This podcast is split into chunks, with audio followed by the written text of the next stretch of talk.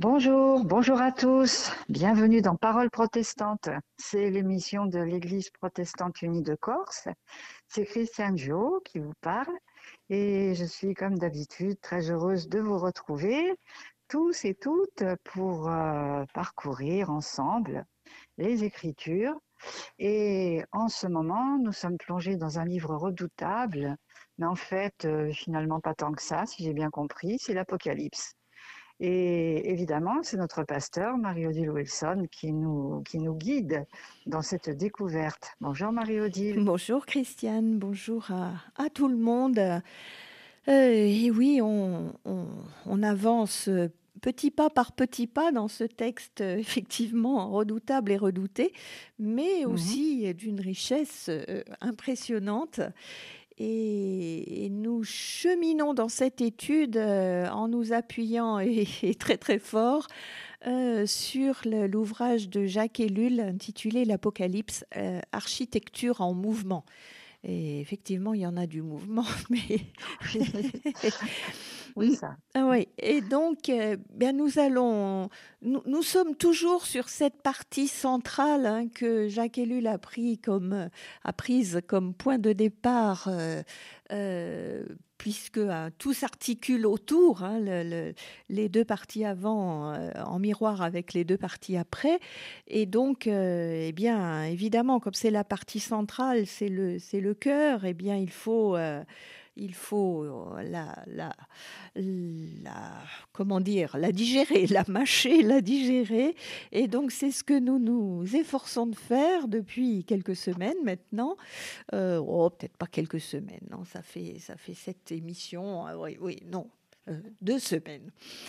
Et donc, eh bien, nous allons reprendre un, bout du, chapitre 12 sur lequel nous nous étions arrêtés euh, la semaine dernière en relisant les versets 13 à 17 à 18.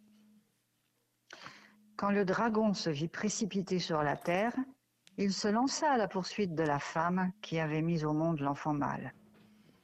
Mais les deux ailes du grand aigle furent données à la femme pour qu'elle s'envole au désert au lieu qui lui est réservé pour y être nourri loin du serpent, un temps, des temps et la moitié d'un temps. Alors le serpent vomit comme un fleuve d'eau derrière la femme pour la faire emporter par les flots. Mais la terre vint au secours de la femme. La terre s'ouvrit et engloutit le fleuve vomi par le dragon. Dans sa fureur contre la femme, le dragon porta le combat contre le reste de sa descendance, ceux qui observent les commandements de Dieu et gardent le témoignage de Jésus. Puis il se posta sur le sable de la mer. Voilà, alors la semaine dernière, nous nous étions arrêtés euh, sur la victoire de Dieu euh, telle qu'elle peut se discerner dans l'Apocalypse. Et nous avions aussi évoqué le délai euh, euh, avant cette victoire ultime de Dieu, euh, ce délai qui permet à l'homme dans, dans, sa lutte contre les puissances du chaos de participer un temps soit peu à la victoire finale. Alors la, la question du coup qui se pose, c'est pourquoi ce délai? Euh, c'est en tout cas la question que se pose Jacques Ellul. Et pourquoi pas une victoire immédiate et totale de Dieu, hein, ce qui serait quand même assez commode. Ce serait simple. mais oui, mais oui, radical, euh, certainement plus que s'il faut que nous y participions. Euh, et Jacques Ellul nous propose deux éléments de réponse. tout d'abord, et ça, ça suit toujours hein, sa, sa, logique précédente pour les auditeurs qui nous suivent depuis le début. Euh, s'il s'agissait d'une victoire totale, ce serait, encore une fois, l'expression de la puissance absolue, illimitée de Dieu. Et du coup, eh ben, ça reviendrait encore à un combat entre puissances. Mhm. Or, euh, bah, nous avons vu ça un petit peu dans notre cheminement, cette explosion de puissance, n'est-ce pas précisément la proposition faite par le tentateur? Et donc, si Dieu prenait ce chemin-là, il ne serait plus le Dieu d'amour, celui qui se donne dans l'incarnation, qui s'abandonne, qui se livre. Euh, cet amour qui est celui de Dieu n'est pas celui qui tue. mm. mais éventuellement celui qui se laisse tuer. Hein, donc, euh, euh, effectivement, on, peut, on peut se dire, bah, si, si, si, c'est sa toute-puissance qui fait le travail, eh bien, on rentre dans un combat terrible et, et on est dans, dans, la violence, on va dire. Hein. Les puissances ont été chassées, ça, on, l'a vu, elles ont été chassées d'où? Bah, du, lieu où l'amour a triomphé ce qu'on appelle le ciel, hein. euh, mmh et elles ont été renvoyées sur la terre. Et là, sur la terre, eh bien, lorsqu'une opération de force est nécessaire, eh bien, on, a vu, mais on va, le relire pour ce, parce que ça, ça c'est peut-être passé comme ça très vite. Eh bien, ce n'est pas Dieu qui l'effectue, et nous allons relire donc le verset 16 de ce chapitre 12. Le temps que je m'y remette, au chapitre 12, le verset 16. Mais la terre vint au secours de la femme. La terre s'ouvrit et engloutit le fleuve vomi par le dragon. Voilà. Hein, donc là, c'est n'est pas. Dieu qui intervient, mais la création elle-même pour sauver euh, l'enfant. et euh, ça peut nous faire penser à cette, euh, cette affirmation de, de, Jésus dans l'Évangile selon, selon Luc, si les hommes se taisent, les pierres crieront. Hein, donc euh, là, on a une intervention de la part de, la création. On trouverait ça dans, en, Luc 19, euh, verset 40.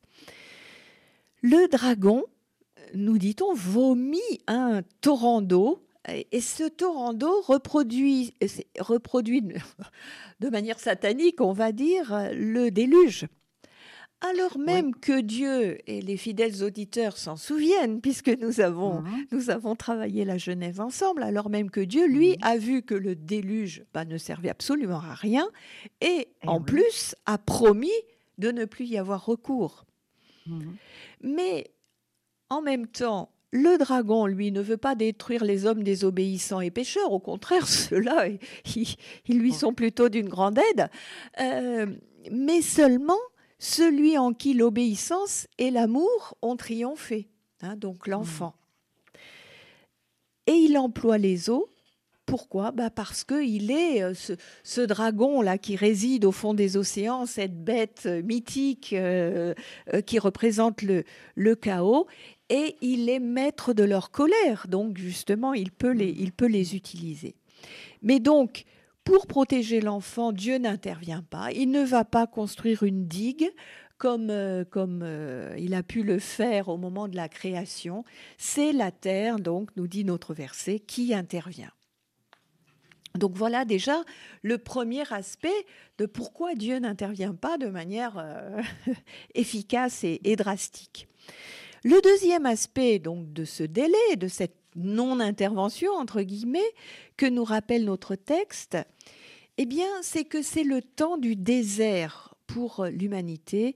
Hein, on pourrait désert. Oui, le mmh. temps de la mise à l'épreuve, quoi. Hein, c'est ah. euh, de, ah au, sens du, test, hein, pas, pas forcément de faire mmh. souffrir, mais euh, il y, a, un choix à faire. L'homme va-t-il suivre Jésus, entrer dans le plan de Dieu, euh, souscrire à cette alliance, accepter cette unité euh, avec Dieu, bien, c'est ce qu'il est, en tout cas ce qui lui est proposé, ce qui lui appartient de choisir. Alors on peut dire que ce recommencement dont il est question, hein, puisque ça on, on, en a parlé déjà plusieurs fois, c'est mhm. la reprise de l'histoire d'Adam et donc le respect de la liberté de l'homme. Hein. Ah l'homme mmh. refait, le refait euh, Dieu pardon, refait l'homme libre. Mais s'il est libre, l'homme peut donc récuser tout cet amour incroyable de Dieu. Et donc, c'est ce temps du désert, c'est le temps où l'homme est dépouillé de toutes les protections de la civilisation. Euh, euh, là, finalement, où il n'a plus d'autre appui que la grâce de Dieu. Hein. Ça, ça nous fait penser à, l'Exode, bien évidemment, hein, avec, avec la manne, avec voilà, voilà, hein, c'est le peuple d'Israël jeté dans le désert et, et qui ne peut compter que, que voilà que sur que sur cette nourriture qui lui est euh, gracieusement dispensée. Euh, et donc, c'est la nouvelle relation à Dieu qui est, qui est inaugurée avec tout ce que cela comporte, évidemment, d'incertain, de non déterminé, on peut dire de libre finalement. Hein, ça, c'est, c'est, ça en est bien Avec tous ces dangers. Et eh ben voilà, et eh ben voilà. Mm. Euh, mais du coup, cette liberté de l'homme restitue aux puissances un lieu où elles peuvent agir, et on va, on va peut-être euh, lire ou relire euh, pour, euh, pour que ça, ça revienne en tête les, deux, les deux derniers versets du chapitre 12, les versets 17-18. Dans sa fureur contre la femme, le dragon porta le combat contre le reste de sa descendance, ceux qui observent les commandements de Dieu et gardent le témoignage de Jésus. Puis il se posta sur le sable de la mer. Voilà, le sable de la mer, donc il est à la limite de son, de son domaine et de la nouvelle mm. création qui recommence. Il est là seulement, mais avec combien d'efficacité? Ah, hein?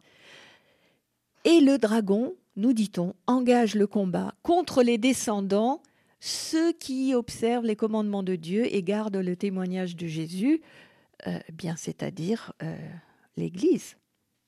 Hein, les, croyants. Mmh. Euh, et nous avons là, bien évidemment, nous l'avons déjà relevé, un parallèle avec l'Exode, mais ici appliqué à l'exil, à l'Église, pardon. Euh, les eaux recrachées par le dragon, eh bien, peuvent être tout à fait euh, symboles de celles de la mer Rouge. Hein,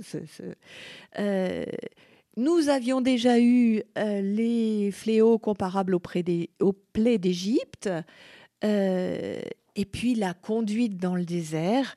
Euh, et on peut voir donc un, parallèle entre deux versets. Dans l'Exode, le livre de l'Exode, au chapitre 19, le verset 4. Vous avez vu vous-même ce que j'ai fait à l'Égypte, comment je vous ai porté sur des ailes d'aigle et vous ai fait arriver jusqu'à moi. Et donc dans l'Apocalypse, le verset 14 du chapitre 12. Mais les deux ailes du grand aigle furent données à la femme pour qu'elle s'envole au désert, au lieu qui lui est réservé pour y être nourrie, loin du serpent, un temps, des temps et la moitié d'un temps. Voilà, hein, donc ces, ces ailes euh, de l'aigle protectrices, là, ces ailes protectrices de l'aigle. Euh, donc, on peut dire que la sortie d'Égypte a été la première tentative pour la liberté de l'homme, euh, mhm. l'élection d'un peuple qui serait peuple de Dieu sur la terre, et du coup, l'incarnation, eh bien, c'est la reprise de tout cela, et l'Apocalypse nous dit que c'est sa réussite. Hein, c'est ce que c'est ce que nous essayons de, de, de, découvrir et de, et de ce dont nous essayons de nous convaincre, hein, malgré, malgré toutes ces, tous ces fléaux là qui nous sont, hein, qui nous sont donnés. Alors, mmh. bah, pour, pour, euh, pour faire une petite pause avant de, avant de continuer sur d'autres personnages assez impressionnants, euh, eh bien, nous allons nous remettre un petit peu euh, dans le dans l'Exode avec ce, ce, ce, chant gospel Go Down Moses. Go down,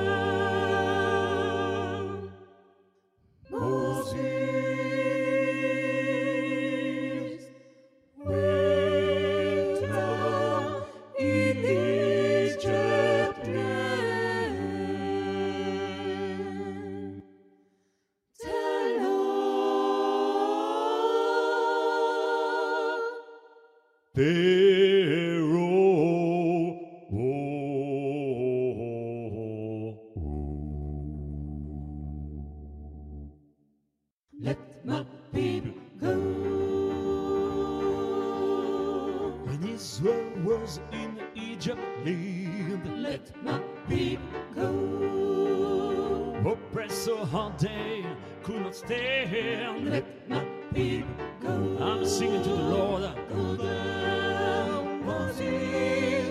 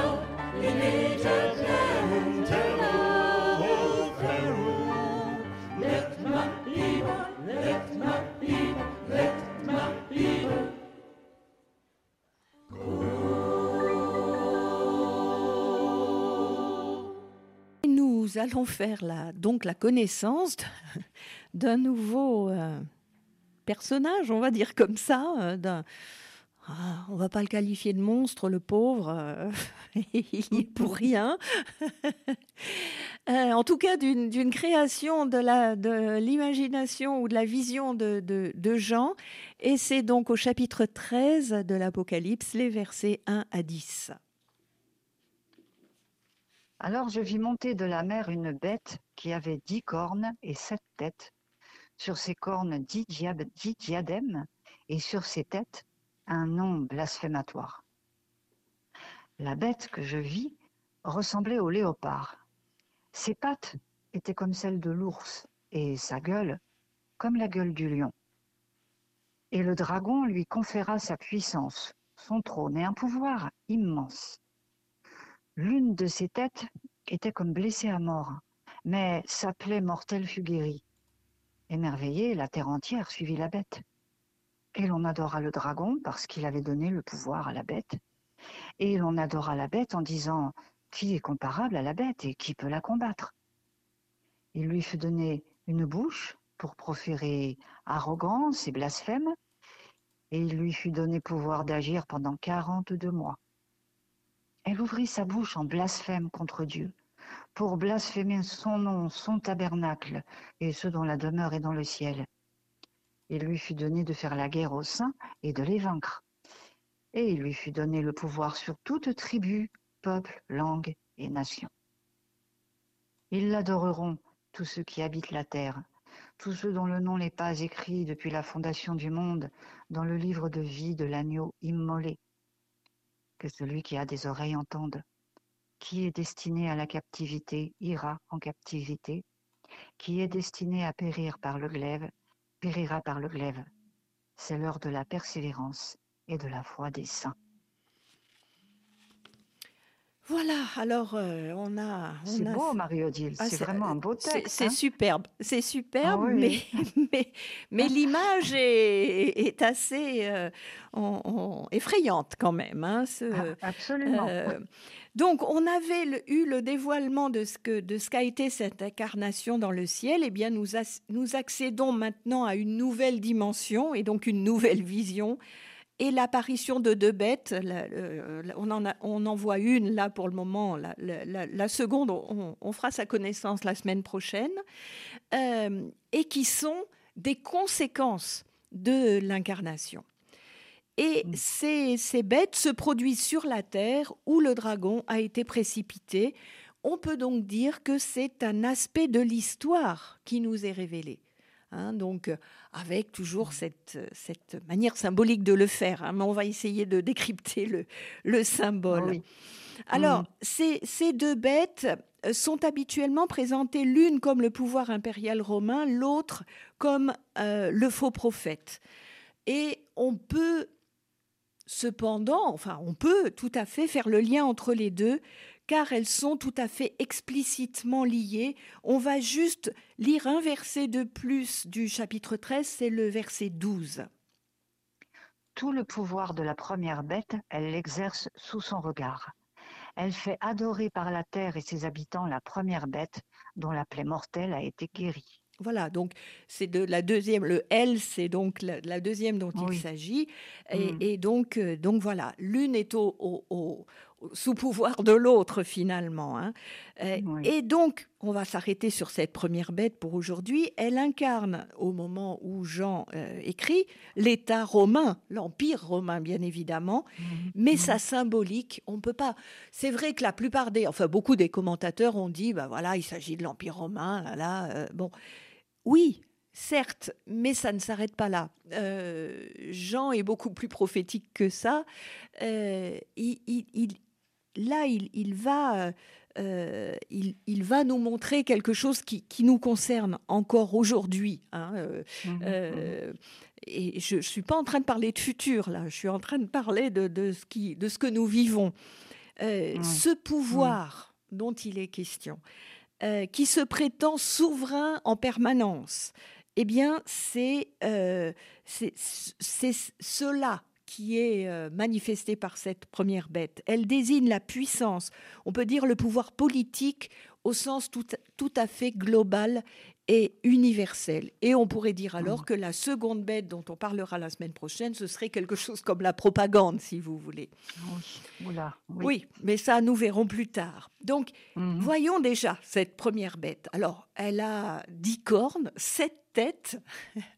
Alors, ah on, a pu, on a pu moi j'ai du mal à me représenter ça hein, parce que euh, voilà, euh, je, ne situe pas où sont les cordes du coup avec les sept têtes, mais bon, peu importe. peu importe. On, a pu reconnaître là, évidemment, les sept collines et, les, et, dix des empereurs de Rome, mais comme mhm. je le disais, la symbolique va bien au-delà. Rappelons-nous, on, a, on a déjà vu ça aussi euh, dans, dans, certains de, de, nos, de, nos, textes, euh, dans, dans, la Genèse en particulier, la corne. La corne, c'est euh, dans la Bible, comme dans tout le Proche-Orient, le symbole par excellence de la puissance. Hein, donc, mm. Et là, on n'a pas une corne, on en a dix.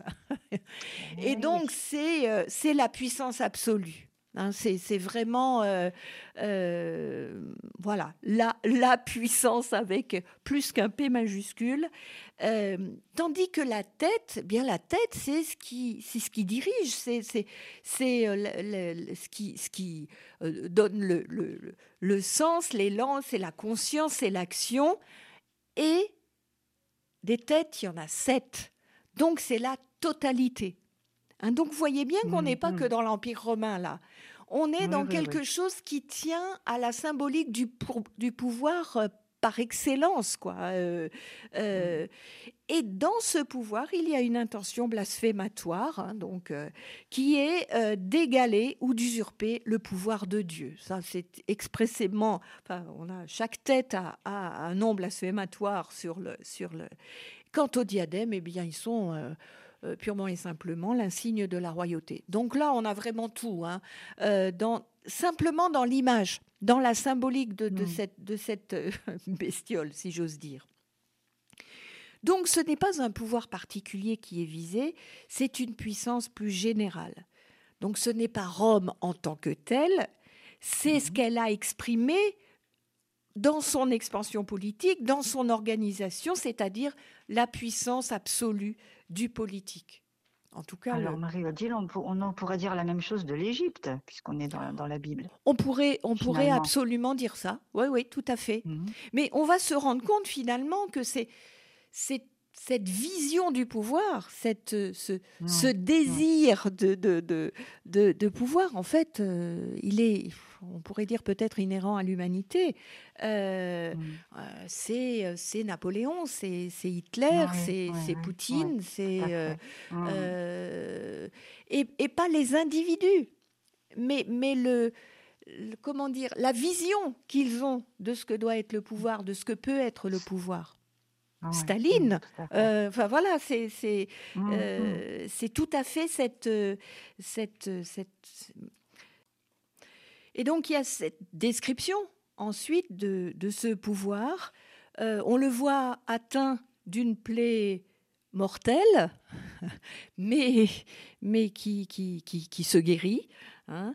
Euh, on peut dire, enfin c'est la lecture qu'en donne Jacques Ellul, que, que, le pouvoir politique est sans cesse remis en question, blessé, parfois même détruit, mais qu'il renaît tout le temps et que même il, a, il, accroît sa force.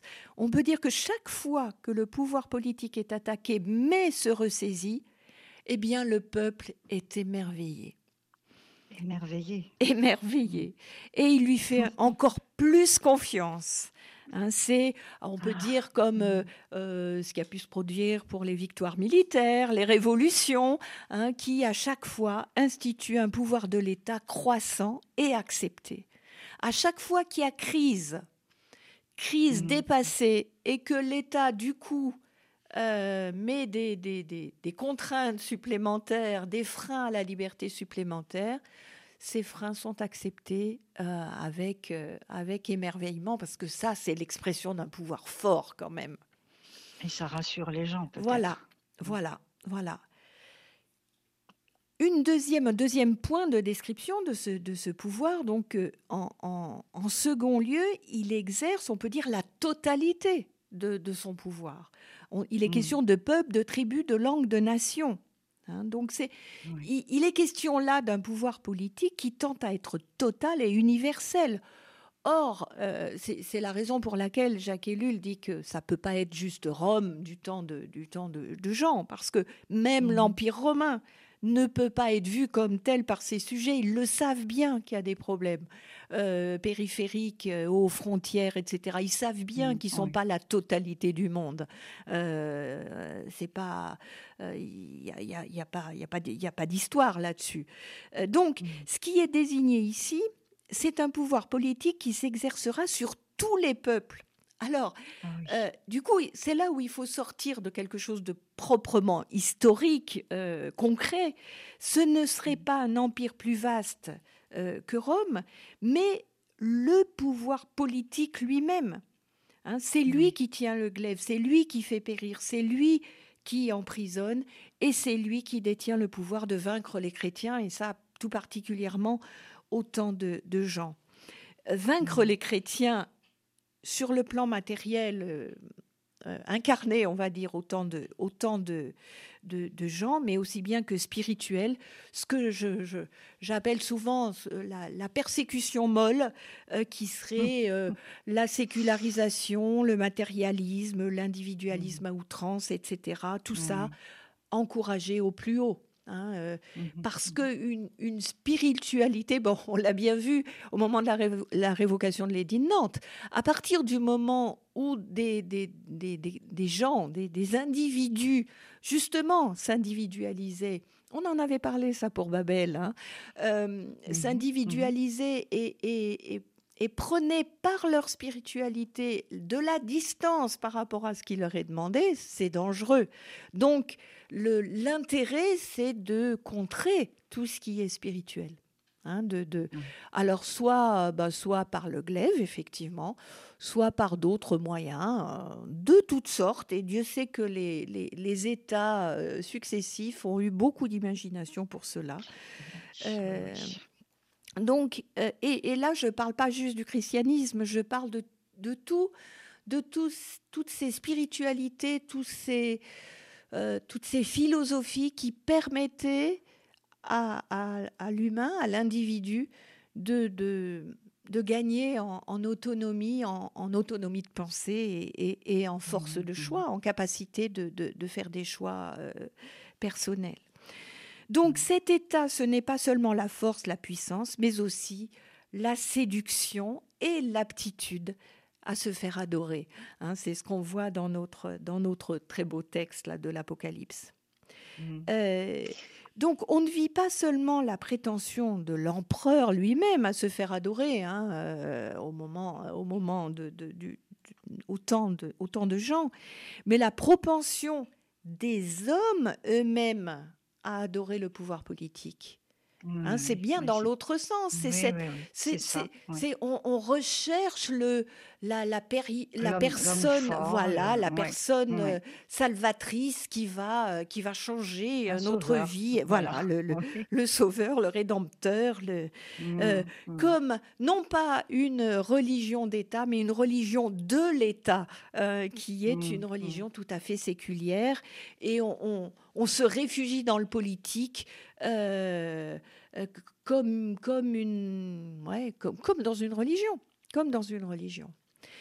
Euh, et ça, c'est valable, alors, euh, tous azimuts, hein, à droite, à gauche, au milieu. c'est, on a tous à en prendre pour notre grade. Hein. Euh, cette tentation-là de, ah, d'admirer euh, le, pouvoir politique. Et le pouvoir politique, nous dit, nous dit encore notre texte, se dresse en concurrent de Dieu. On peut relire peut-être les versets 5 et 6. Il lui fut donné une bouche pour proférer arrogance et blasphème, et il lui fut donné pouvoir d'agir pendant quarante-deux mois elle ouvrit sa bouche en blasphème contre Dieu pour blasphémer son nom, son tabernacle et ceux dont la demeure est dans le ciel. Voilà, donc euh, ce, pouvoir blasphème, euh, ce pouvoir s'attaque à Dieu, alors euh, oui, à, la spiritualité, à, à, à l'amour, je dirais, à l'élan de vie. Enfin, on voit bien mm. dans, dans, cette période où nous sommes partout, hein, partout, alors pratiquement dans le monde, euh, cette, cette, mm. période de polarisation, etc. On est, on est vraiment là-dedans. Euh, et, et, cela vaut même pour des, pouvoirs qui se disaient chrétiens. Euh, je, par exemple, Louis XIV.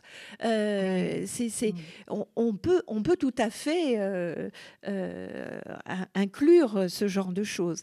Mais il est à noter, et cela devrait nous donner justement à réfléchir encore aujourd'hui, et peut-être plus encore aujourd'hui, mm.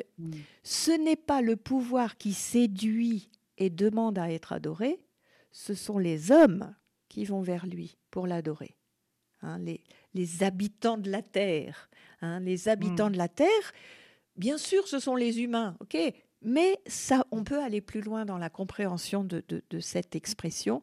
Ce sont ceux qui sont liés aux choses de la terre. Hein, euh, qualifiés par leur appartenance terrestre, ceux qui ont les deux pieds dans la, dans la terre mais qui ont oublié leur, euh, leur, leur lien euh, au ciel. Hein, enfin, au ciel. Et là, je ne mets pas de, vraiment de connotation confessionnelle là-dedans. Mmh, mmh. C'est vraiment la spiritualité au sens large.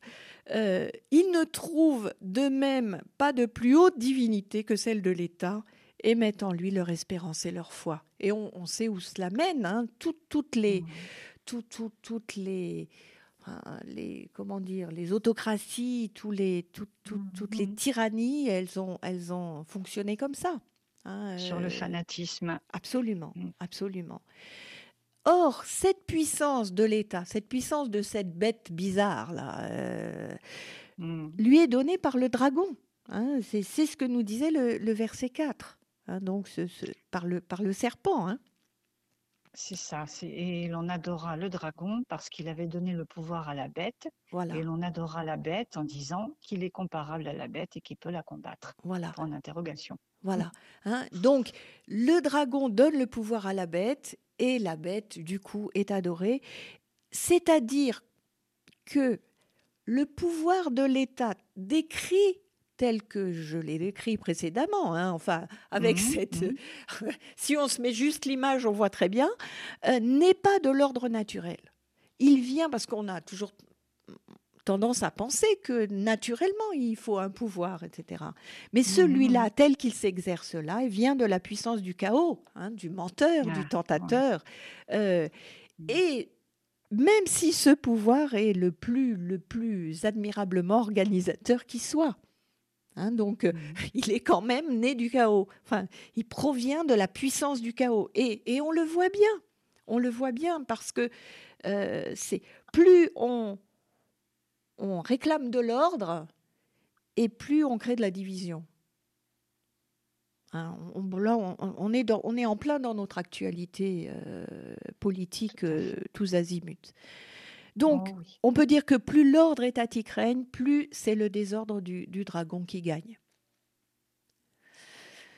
Donc, voilà. Alors, on va, on va peut-être euh, relire euh, ces, dix premiers versets du chapitre 13, parce que, bon, d'abord, comme vous, comme vous nous l'avez dit, ils sont, ils, sont vraiment, ils sont vraiment très, très beaux. Puis peut-être il est bon, il est bon de nous en, nous en imprégner pour, pour, pour que ça, ça médite sur notre propre mm. rapport au pouvoir. Oui, oui. Alors, dans, dans, la, dans une autre traduction, alors celle du nouveau, celle du français courant, la nouvelle traduction. Très bien. Français courant. Puis je vis une bête sortir de la mer. Elle avait dix cornes et sept têtes. Elle portait une couronne sur chacune de ses cornes, et des noms insultants pour Dieu étaient inscrits sur ses têtes. La bête que je vis ressemblait à un léopard. Ses pattes étaient comme celles d'un ours et sa gueule comme celle d'un lion. Le dragon lui confia sa puissance, son trône et un grand pouvoir. L'une des têtes de la bête semblait blessée à mort, mais la blessure mortelle fut guérie. La terre entière fut remplie d'admiration et suivit la bête. On se mit à se prosterner devant le dragon parce qu'il avait donné le pouvoir à la bête. Ils se prosternèrent également devant la bête en disant Qui est semblable à la bête? Qui peut la combattre? La bête reçut le pouvoir de prononcer des paroles arrogantes et insultantes pour Dieu et le pouvoir d'agir pendant quarante-deux mois. Elle se mit à insulter Dieu, à insulter son nom et sa demeure, ainsi que tous ceux qui demeurent dans le ciel. Elle reçut le pouvoir de combattre ceux qui appartiennent à Dieu et de les vaincre. Elle reçut le pouvoir sur toute tribu, sur tout peuple, toute langue et tout pays. Tous les habitants de la terre se prosterneront devant elle, tous ceux dont le nom ne se trouve pas inscrit depuis la création du monde dans le livre de vie, le livre de l'agneau mis à mort. Que celui qui a des oreilles entende. Si quelqu'un doit être prisonnier, il ira en prison. Celui qui doit périr par l'épée, il périra par l'épée. Voilà pourquoi ceux qui appartiennent à Dieu doivent faire preuve de persévérance et de foi. Voilà. Euh, c'est donc ce que nous dit le message de l'Apocalypse sur l'État. Euh, et c'est précisément euh, conclu Jacques Ellul sur cette partie-là parce que l'État, tel qu'il est vu ici, exprime une puissance spirituelle. Bon, qui, vient du, qui vient du dragon, hein, que les hommes le mmh. sentent bien, et, qui le sentent bien l'adorent. Hein, il y a quelque chose de, d'au-delà du, de l'humain là-dedans. Mmh, euh, mmh.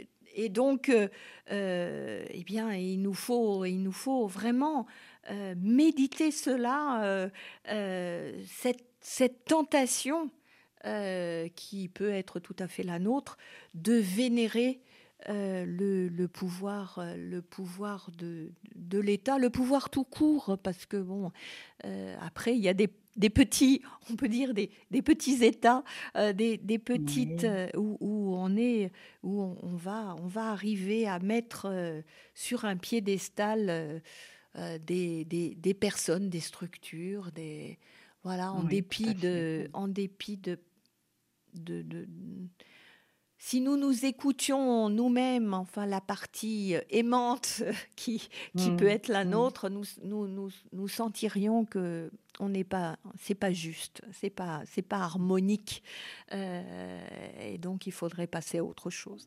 Donc je... voilà qui nous appelle à euh, nous, à nous méfier de nous-mêmes, à, faire, prendre de la distance. Absolument. En fait. Absolument. Mmh. Tout à fait, parce que là, il y a, y a personne euh, qui soit visé en tant qu'individu, euh, mhm. c'est vraiment la structure elle-même. Hein, euh, nous sommes, nous, humains, capables de, de, faire monter des structures qui, qui, prennent le pouvoir sur nous, finalement. Et qui sont délétères. Et qui sont mm. délétères, absolument. Voilà, eh bien, nous allons nous donner du courage en écoutant le psaume 68, qui est le, ah. le, cantique des batailles, cher à, cher à Luther et cher à la, et à la réforme. Que Dieu se, se, montre seulement et tout ira bien mieux pour nous. Que Dieu se montre seulement et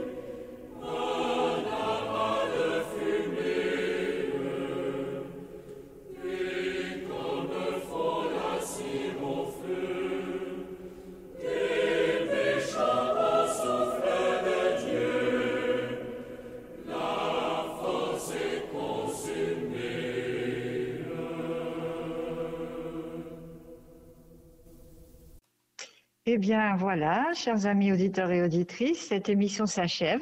Je vous remercie de l'avoir suivie avec nous, d'autant qu'elle était vraiment passionnante. C'est quelque chose qui, bon, enfin, nous avons toute la semaine pour méditer sur euh, ce que nous a dit Marie-Odile. Et bien entendu, eh bien, retrouverons, si vous le souhaitez, ce que j'espère, la semaine prochaine pour la suite. Voilà. Et je, dis donc, je vous dis donc au revoir à tous, à toutes. Et puis, un gros merci à Nicole qui est à la technique. Et quant à nous, Marie-Odile, eh bien, quelle aventure Oui, oui, on va s'accrocher encore et on se retrouve la semaine prochaine pour continuer cette, cette euh, décoiffante découverte de, du livre de l'Apocalypse.